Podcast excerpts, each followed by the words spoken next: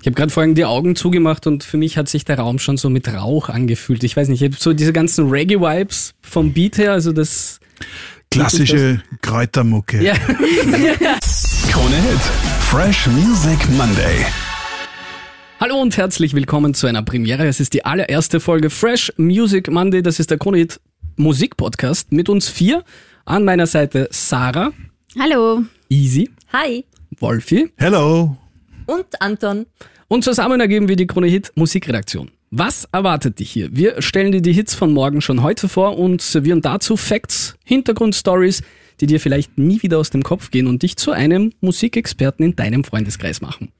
Ja, und ich würde sagen, wir starten dann gleich mal. Ich würde sagen, Ladies first. Sarah, was hast du mitgebracht? Ich habe was Schönes mitgebracht und zwar die neue von Chanel Monet, Lipstick Lover. I really got a thing for my lipstick lover, lover, lover, lover, lover. lover. I'll do anything for my lipstick lover, lover, lover, lover, lover. I like lipstick on my neck. Leave a sticky icky in a place I won't forget. I like lipstick on my neck. Baby, I'm obsessed. Give me undressed. I wanna feel your lips on mine. Ja, nicht nur die Lyrics sind sexy, sondern auch das Video dazu, also auf jeden Fall anschauen. Du hast schon ein bisschen gespoilert vor ein paar Tagen. Es sind auf jeden Ja. Fall äh, Viele ähm, Ärsche. Aber schön. Ich habe gerade vorhin die Augen zugemacht und für mich hat sich der Raum schon so mit Rauch angefühlt. Ich weiß nicht, ich habe so diese ganzen Reggae-Vibes vom Beat her, also das Klassische Kräutermucke. ja. Krautrock. Ja. Ja, also im Video, wie gesagt, auch schöner Swimmingpool-Vibe und schöne viele Pflanzen, schöne Ladies. Ähm, ja, gefällt mir sehr gut. Und ich bin sowieso großer Chanel Monet-Fan, also nicht nur von der Musik. Sie hat jetzt ein bisschen Pause gemacht die letzten Jahre und dafür sich mehr auf die Schauspielerei konzentriert. Der letzte war eh der Netflix-Film Glass Onion. Und ja, am 9. Juni kommt dann auch noch das Album. Das heißt dann The Age of Pleasure. Ich glaube, da geht's dann musikalisch weiter mit dem Thema. aufs Hinterteil reduziert, oder wie? nein, nein, es ist ja inhaltlich auch immer sehr spannend bei ihr. Und wir bewerten ja unsere Hits immer anhand eines Hitbarometers. Und zwar vergeben wir ein bis fünf Kronen. Was würdest du dem Hit geben? Nein, natürlich fünf. Aus meiner Sicht die vier. Herrlich retro, würde ich sagen. Wunderbar retro. Dann bin ich bei viereinhalb. Ich würde es tatsächlich eher so bei drei sehen. Ob es der ganz, ganz große Hit wird, ich finde den Sound cool und alles, aber ob es der ganz große Hit wird, mal schauen. Brauchen wir mehr Kräuter für die Leute. Ja. Aber es sticht auf jeden Fall in so einem äh, Sommermusikmix, wird es auf jeden Fall herausstechen. Next one. Mr. It's me! Ja, ich habe mir so Aufgabe gemacht, ein bisschen in heimischen Gefilden zu fischen und, und äh, schon lang ist mir ins Auge beziehungsweise ins Ohr gestochen der Thorsten Einerson, ein Typ, der ja nicht unproblematisch ist aufgrund seiner wie soll ich sagen, seines ausgeprägten Rock'n'Roll-Gens hat er die letzten zehn Jahre seit seiner, seit seinem Aufschlagen in der Talente-Show im Fernsehen schon für die eine oder andere Story gesorgt hat und natürlich auch für eigentlich jede Menge Hits wie Leia, Shackles oder Kryptonite. Und dieser Kerl, dieser Thorsten Einerson hat jetzt eine relative Kehrtwende hinlegen müssen und das imponiert mir. Der hat nämlich ein ganz ein kleines Label jetzt in Gmunden, Oberösterreich, das ihn quasi komplett unter seine Fittiche genommen hat, jetzt nicht nur musikalisch, sondern auch menschlich. Man hat den Thorsten nach Gmunden geholt, hat ihn dort einquartiert, hat ihn quasi ein bisschen kurieren lassen und ein bisschen auf Spur gebracht und herausgekommen ist ein sehr elektropoppiger Song, der sich nennt Echo und ich finde eigentlich, dass diese Kehrtwendung vom Rock ein bisschen hin zum Elektro-Retro sehr gelungen ist. Der Song heißt Echo. I've been screaming for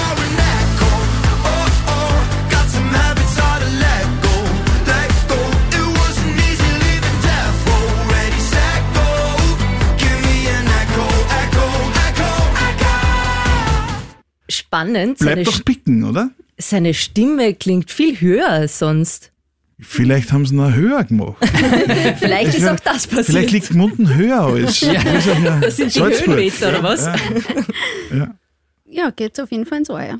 Von mir kriegt er auf jeden Fall die fünf. Für mich das catchieste, was er jemals geliefert hat.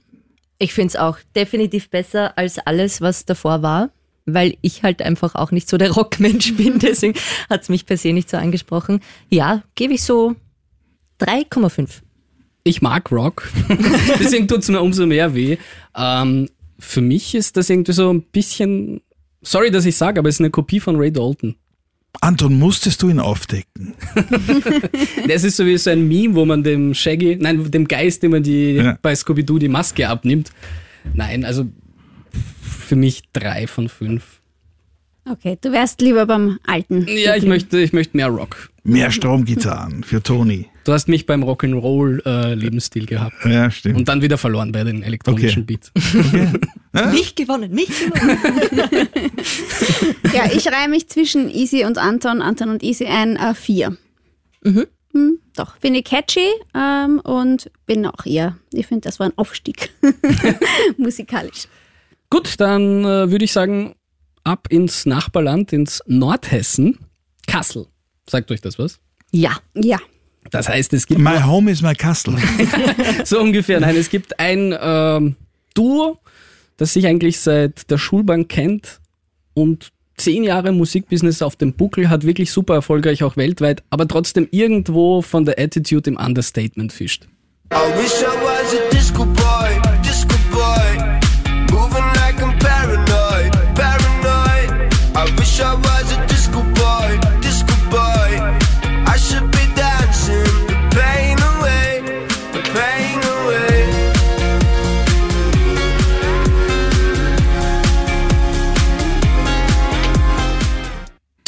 High School Friends Making Music. So steht es zumindest auf ihrer Insta-Page seit der Bandgründung und ich glaube, es ist nach wie vor so.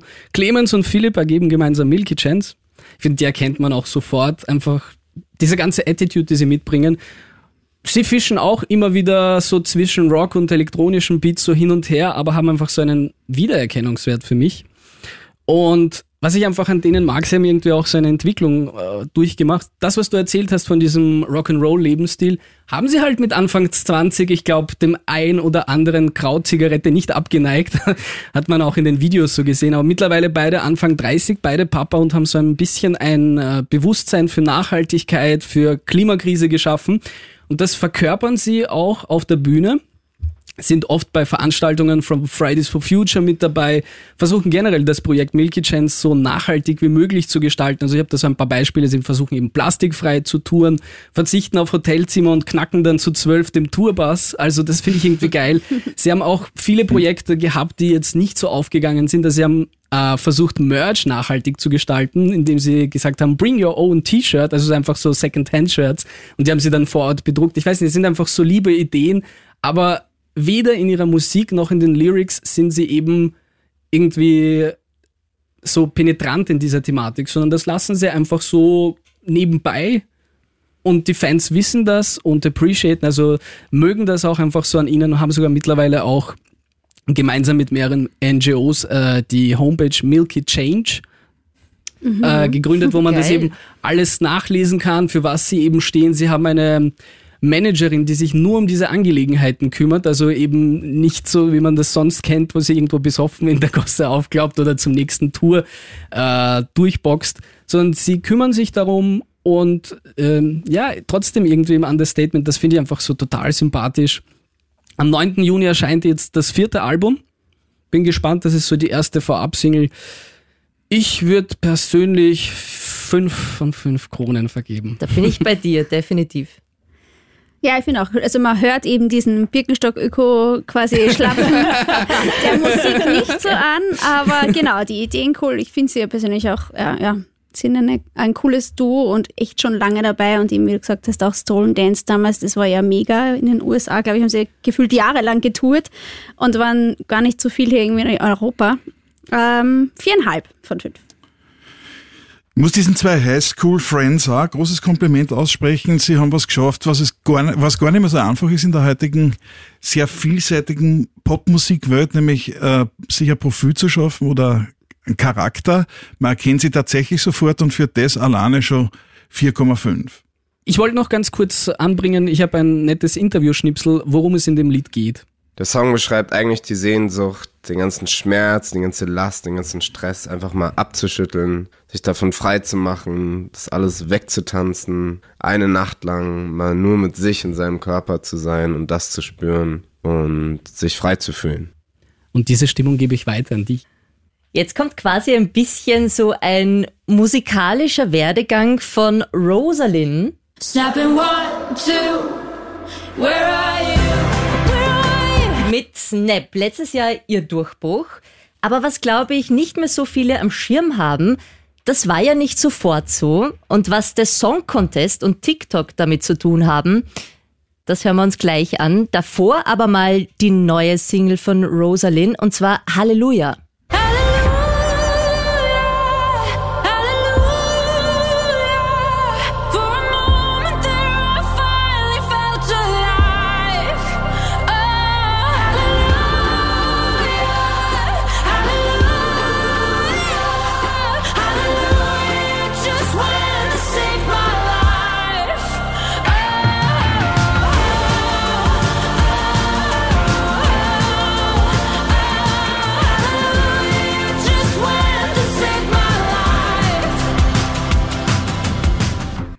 Halleluja! Was sagt ihr? Sehr pathetisch. ja, nicht mein Sound. Das heißt in Kronen. Zwei. Anton? Ich bin fast bei Sarah, ja. Zweieinhalb ist auch leider gar nicht mein Sound. Pim? Ich bin mehr bei dir, Easy. Äh, Ich finde das Ganze sehr gospelig. Äh, Ich habe nur eher ein Problem damit, dass Halleluja schon sehr inflationär im Pop verwendet wird. Aber den Song an und für sich finde ich gut. Vier. Ich habe aber noch gar keine Bewertung abgegeben. Verzeihung. Was ist deine? Ja. Ich würde so 3,5 geben, tatsächlich. Ich finde aber die Geschichte drumherum sehr spannend. Dieser Hit, da singt sie über ihre Zeit nach dem Song Contest. Und ich finde Halleluja, es ist vorbei. richtig. Und ich habe mir gedacht, weil ja der Song Contest noch gar nicht so lange her ist, können wir uns ein bisschen mal anschauen, was passiert eigentlich mit Hits, wenn sie beim Song Contest angetreten sind. Und Rosalind ist mit Snap letztes Jahr angetreten für Armenien. Und man kann eigentlich sagen, da hat sie nicht wirklich was gerissen hat den 20. Platz gemacht.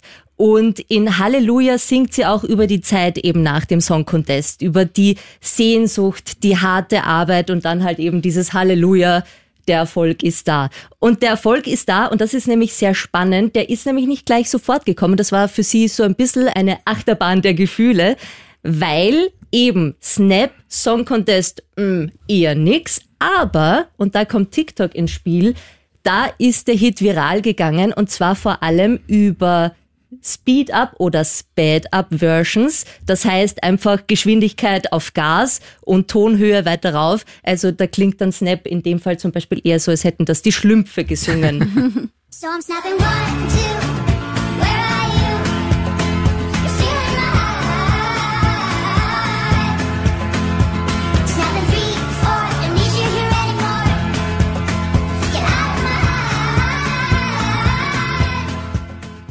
Aber ich weiß nicht, ob ich mich dann als Künstler darüber freuen würde, wenn mein Hit viral geht und man nicht wirklich auseinander erkennen kann, ob ich das singe, die Chipmunks oder weiß Minnie ich nicht. Maus. Minnie Maus. Nein, aber das meine ich komplett ernst. Irgendwie, klar, man erkennt schon noch, was es ist, aber es ist, für mich ist es verhunzt, persönlich. Also ich, ich habe da keine positive Emotion zu dem. Das Interessante ist, ich komme aus einer Generation, wo man mit Plattenspielern hantiert hat. und es war, wenn man früher versehentlich von 45 die Singlegeschwindigkeit auf ein LP 33 gegangen ist, wenn Das man war das nicht falsch geschalten hat. das war der DJ. Das war der neben laut leiser der zweite DJ. Für sie ist es auf jeden Fall aufgegangen, weil sie natürlich über diese Mickey Mouse Version ja ihre Originalversion, die eben, wir haben sie ja auch selber rauf und runter gespielt, äh, in die Charts bekommen hat und in sämtliche Radiostationen und ebenso auch bei uns. Also für sie ist es definitiv aufgegangen. Ob es bei Halleluja auch eine Speed-Up-Version braucht, ich glaube, alleine wird es wahrscheinlich nicht schaffen. Ich weiß es nicht. Keine Ahnung. Mal schauen. Die Frage, glaube ich, muss lauten, gibt es zu jedem möglichen Hit einen TikTok-Booster oder ist es eine Zufallsgeschichte? Naja, eigentlich ist es ja so rum, dass ja mittlerweile schon eigentlich bei TikTok zuerst getestet wird. Also da produzieren sie ja teilweise schon so Shorts von einem noch nicht fertigen Hit. Das werfen sie mal in die TikTok-Bubble und dann schauen sie mal, Stimmt. geht da was oder geht da nichts. Also es hat sich auch ein bisschen in der Produktions- oder in der Herangehensweise etwas geändert.